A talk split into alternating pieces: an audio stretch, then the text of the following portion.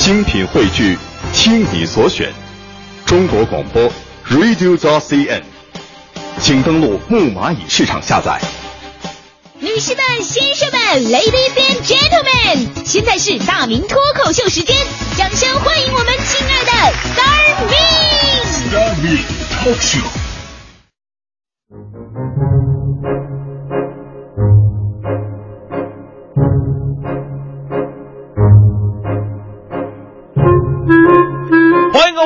到今天的大明脱口秀，我是大明。呃，跟黄欢同学昨天呢就有一个对话，我觉得挺有意思的。黄欢昨天问我个问题，说大明，你觉得哪个电脑操作系统是比较好的呢？我我从不否认，我是一个典型的，我是拿着苹果电脑，但是使着这个 Windows 系统的伪文艺青年啊。我根据这个占用内存和游戏运行流畅度角度来讲，我说，呃，我用过这么多，我应该是觉得这个 Windows 七应该是最好的哈。结果呢，欢欢他说他发现一个比 Windows 七好十四倍的系统，他说我纳闷儿，什么好十四倍啊？好就好，还能好出有零有整来，这 什么系统啊？欢跟我说是 Windows 九八，九十八除以七不就十四吗？不是欢欢，你你你不会是学理的呀你？当然只是个小段子啊。不过想想现在啊，现在是什么时代？是大数据的时代。人们总是喜欢用数字来分析生活方式和动态。虽然很多专家这是个准确可靠的啊，但是我从来不觉得理性的数字可以反映感性的生活。比方说，昨天是零度啊，那这个今天比昨天冷了一倍，请问今天多少度？昨天零度，今天比昨天冷一倍。没法算啊！大家对于这个问题呢，千万不必较真儿，还真给我算出来一个数。说今年脱口秀啊，主要就是想跟大家说说，生活当中有很多一加一等于三的意外惊喜。生活当中，我们经常遇到这样让人哭笑不得的事儿，就是你朝着一个目标，你努力了很久，按照之前我们所说的努力就会成功的定律啊，这个只要功夫深，铁杵磨成针的这个定律，那你一定会成功。但现实。你却发现，结果像二氧化碳一样无情的崩到了脸上，所以我们才会听到各种抱怨老天的声音，各种对于老天不公的无奈。于是我们反思：难道我们想要的结果就一定是最好的结果吗？这个世界上其实有很多失败，而结果反而会更加让人惊喜。比方说，这个二战期间，美国政府当时需要大量的飞机轮胎以及这个军靴等橡胶制品，当时一个叫詹姆斯·怀特的工程师。试图用硅制作一种橡胶的替代品，结果呢，在对硅油进行测试的时候，他向其中添加了硼酸，结果变成了一个带有弹性和粘性的这种物质。这种烂泥一样的东西吧，它根根本就不能当做橡胶使用啊！对，当时他无比的郁闷呐，认为自己失败了。不过呢，虽然他没有成为橡胶，但他却成为了孩子们非常喜欢的东西。呃，这这个东西呢，还有个很形象的名字。叫橡皮泥，哎，可以捏成各种的形状。还有个案例，当年雷神公司的工程师伯西斯宾塞突发奇想，利用一种新的真空管开展一项与雷达有关的这个研究项目，而且制作出来一个小型的仪器。当时对这个仪器的期待很大呀。如果成功的话呢，还以这个无论是军事上还有生活上，将会改变人类这个生活的一种方式啊。当时他无意之间把一些玉米粒儿放在旁边了。等他再转身的时候，他发现玉米粒儿居然变成了爆米花，所以毫无疑问，他的雷达研究失败了，但他却成为了一个更加成功的人，因为他发明了微波炉。我们想象一下，相比于雷达来讲，微波炉其实更受老百姓的欢迎，尤其是像我们这些喜欢吃还不会做的人，对吧？那大家伙开车都知道，车的玻璃呢属于这个安全玻璃，不可能用普通的玻璃。为什么呢？因为一般的玻璃，普通玻璃碎了之后，它有棱有角啊，崩身上容易划伤啊。如果要那样的话，盗抢险和第三者责任险什么险都都不重要，最重要就应该是毁容险，是吧？安全玻璃不会，所以呢，安全玻璃改变了这一切。而安全玻璃的发明呢，也纯属意外。当时一个搞化学的，不小心把实验柜上的这个烧瓶给碰到地上了。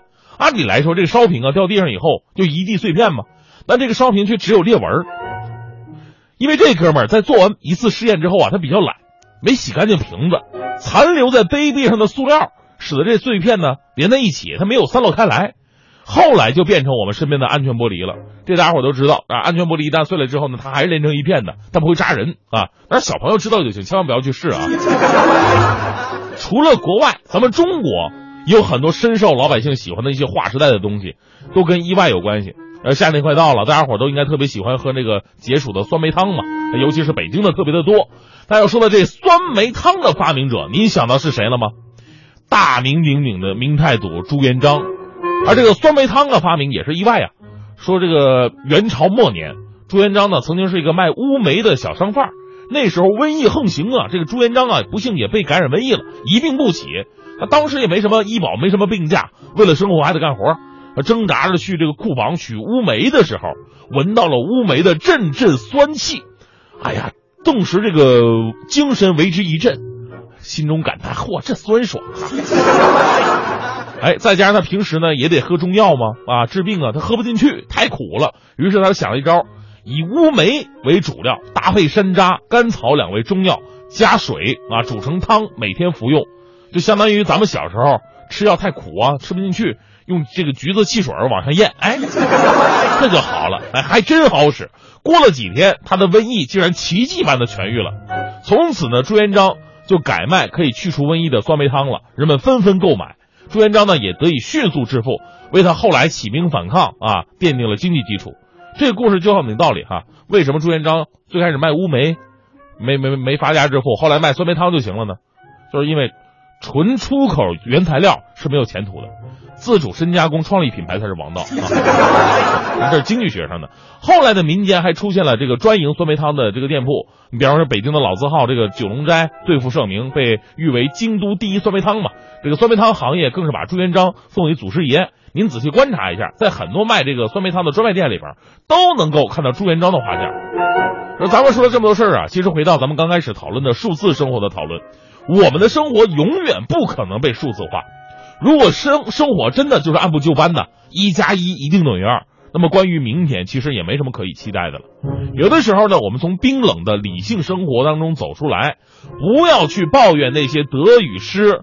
哎呀，我努力了，为什么我得不到啊？哎，我做到这一步，凭什么结果就不是这样的？其实啊，享受生活带给我们每一个未知，换个角度，它都是惊喜。比如说，现在有人喜欢长寿啊，特别喜欢长寿，怎么样才能活得更久一点呢？寻找那种长生不老的方式而不可得呀，一直到一千年之后啊。话说咱们千年之后啊，在一个深山老林里边，有一个修道千年的老神仙，很多人为求长寿跟他修行。有天徒弟就问他：“师傅，都说您活了一千岁了，是什么让您走向修仙的道路呢？”这老神仙当时深吸一口气，语重心长的说：“。”哇哈哈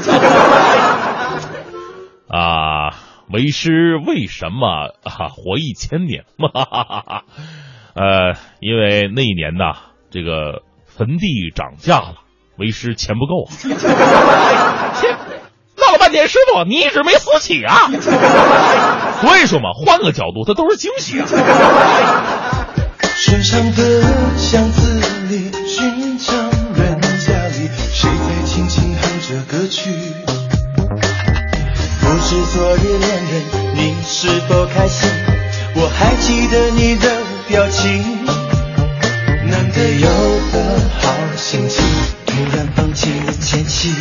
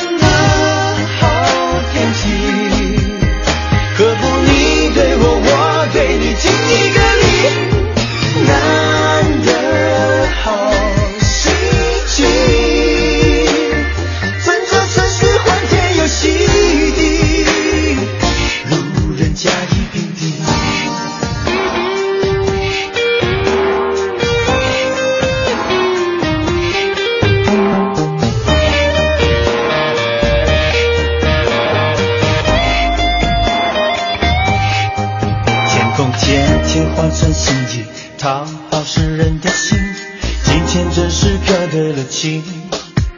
在许愿池子里投一个钱币，每个都是爱的讯息。陌生人的眼里有熟悉的记忆，了解让我们在。